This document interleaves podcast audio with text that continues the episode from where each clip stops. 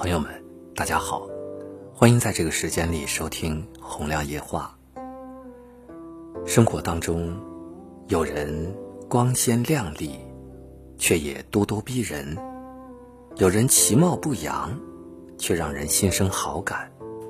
前者让人窒息，后者让人舒服。不知道你身边有没有这样的人？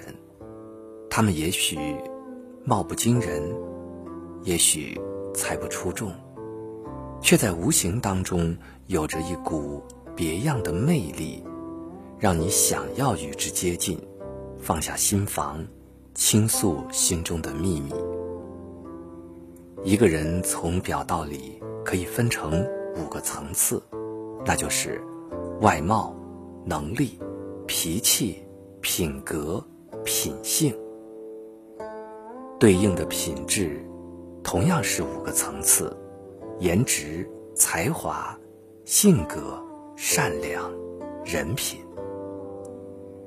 细细的品味，这五个层次，既是身处世间的识人之法，也是涵养内心的修行之途。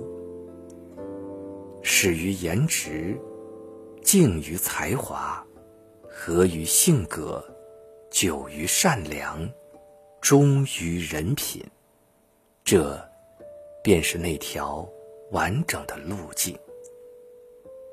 先来说，始于颜值。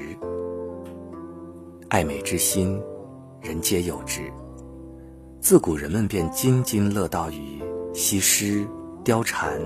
王昭君、杨玉环这四大美女，还有潘安、兰陵王、宋玉、魏玠的四大美男。只是古人眼中的颜值，不以美丑论英雄，而是关注气色神采。三国时，曹操有一次要接见匈奴使者，觉得自己身材矮小。貌不出众，就让高大帅气的崔季圭冒充自己。曹操本人却提一把刀站在旁边。匈奴使者要回去时，曹操让间谍问使者：“你看魏王曹操怎么样？”使者回答：“大王容貌端庄，举止文雅，但是站在一边操刀的那个人是个英雄。”史书上记载，曹操容貌短小而神明英发，所言不虚。容貌是天生的，我们无从选择；而说到颜值，容貌却不是第一位的，第一位的是气质和气场。正如有的画一眼看上去美，可是越看越乏味。有的却是初看了了，却越品味越有味道。识人要观其内，做人要养于内，诚之于内，自会发之于外。气质和气场从哪里来？眼中的审美，身上的阅历，脑中的见识，心中的涵养。最直接的是读书，苏东坡所谓“腹有诗书气自华”，曾国藩所谓“读书可变化气质”。你的气质里藏着你走过的路、读过的书和爱过的人。再说一说，敬于才华。真正有大智慧和大才华的人。必定是低调的人。老子说：“天之道，损有余以补不足；人之道，损不足以奉有余。”只因天地无限，重在均衡，需要通过取长补短去实现。每个人都有自己的长处，都有别人所比不了的地方。重要的是发现自己的长处在哪里，自己的长处是什么，然后有意识的去培养和发展。西方有一个木桶理论，说的是一个木桶能装多少水，取决于组成木桶的木板里最短的那一个。而人生，却不只是一只木桶，桶再大，能装的水也有限。况且，中国人忌讳的就是一个“水满则溢”。人生是一条路，你手中的木板有多长，才能架起多长的桥，才能越过多宽的沟，于是才能走多远的路。这条路才是通往无限的。据说贺知章对李白一见倾心，初次见面时就解下身上金龟，抵押换酒与李白豪饮。这种对才华的敬慕与欣赏，正是一种尊敬。真正的才华与智慧是一种见识，他们的魅力来自丰富、内敛、温情、善良，由内而外的散发出一种气质。这样的人可敬、可交、可做。第三。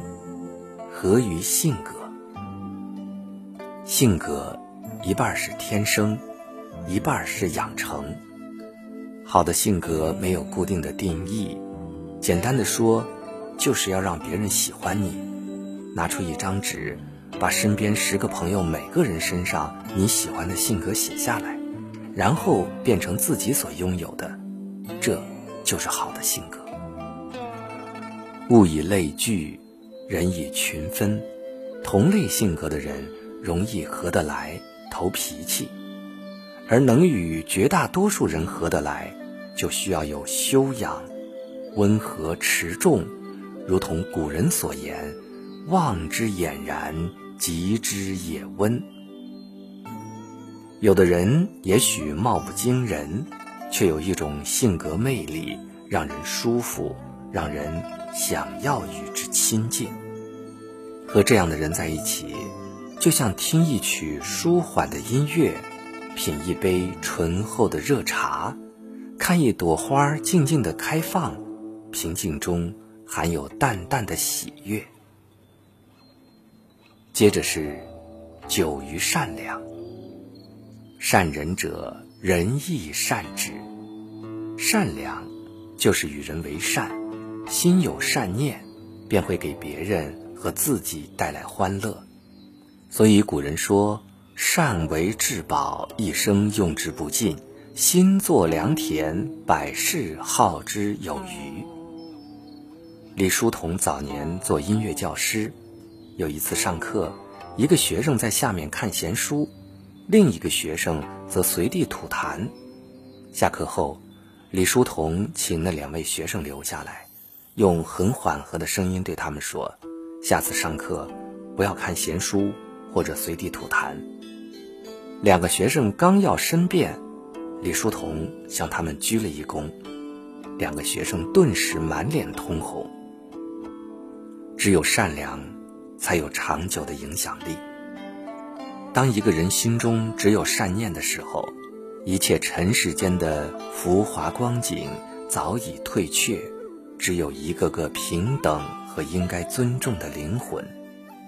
当善良遇见善良，就会开出世界上最美的花朵。最后，忠于人品。总的来说，欣赏一个人，就是欣赏他的人品。古人认为，立德、立功、立言是三不朽。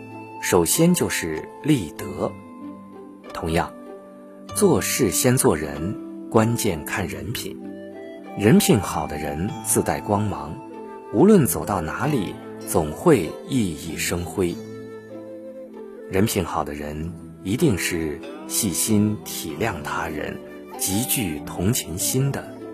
他的魅力来自丰富、内敛、温情、慈悲。由内而外的散发出一种高贵。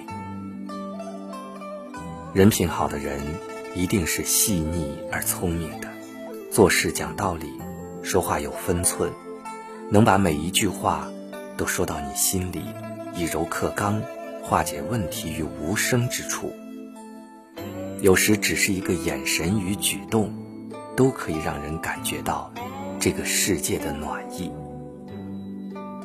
始于颜值，敬于才华，合于性格，久于善良，忠于人品。做人如此，交友亦如此。世间纷扰，乱象闭目，混沌蒙心。守得住这条正道，才能够在千万人当中，交下最值得交的那个；在万千种选择中，选出最有意义的那种。做人如此，交友也如此。若能如此，便是不枉此生了。